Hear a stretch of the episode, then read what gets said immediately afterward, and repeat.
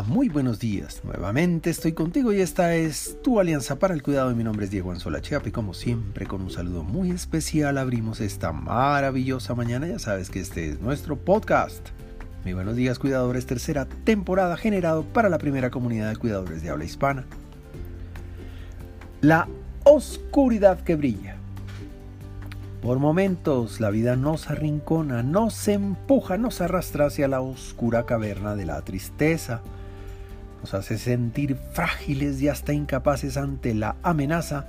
Nos embolata el rumbo y nos esconde la brújula de la esperanza.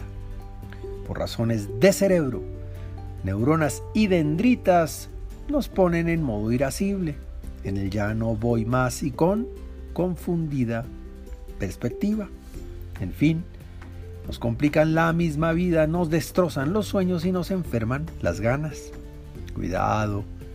Aunque es inevitable que inesperadamente, accidentalmente la vida se convierta en pesadilla o en un momento de desierto y que lo que repentinamente fue rutina favorita, paz entre la casa y la oficina, se convierta en oscura tarde sin suficiente gasolina en el tanque.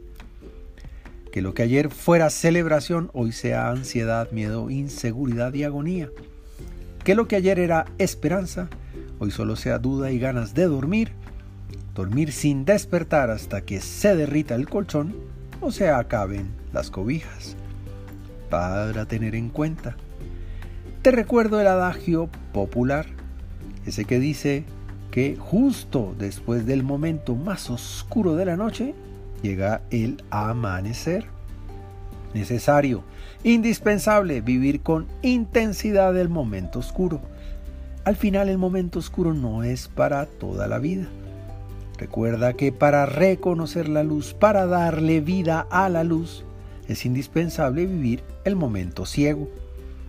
Es como ser parte de una oscuridad que brilla Jamás podrás valorar, apreciar ni disfrutar el resplandor de la luz si no te ha impactado el momento negro.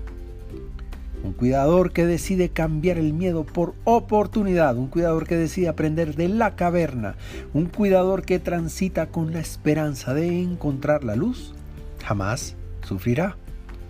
Siempre sabrá que para reconocer y apreciar el buen momento, el momento bajo también le da sal y sabor al día.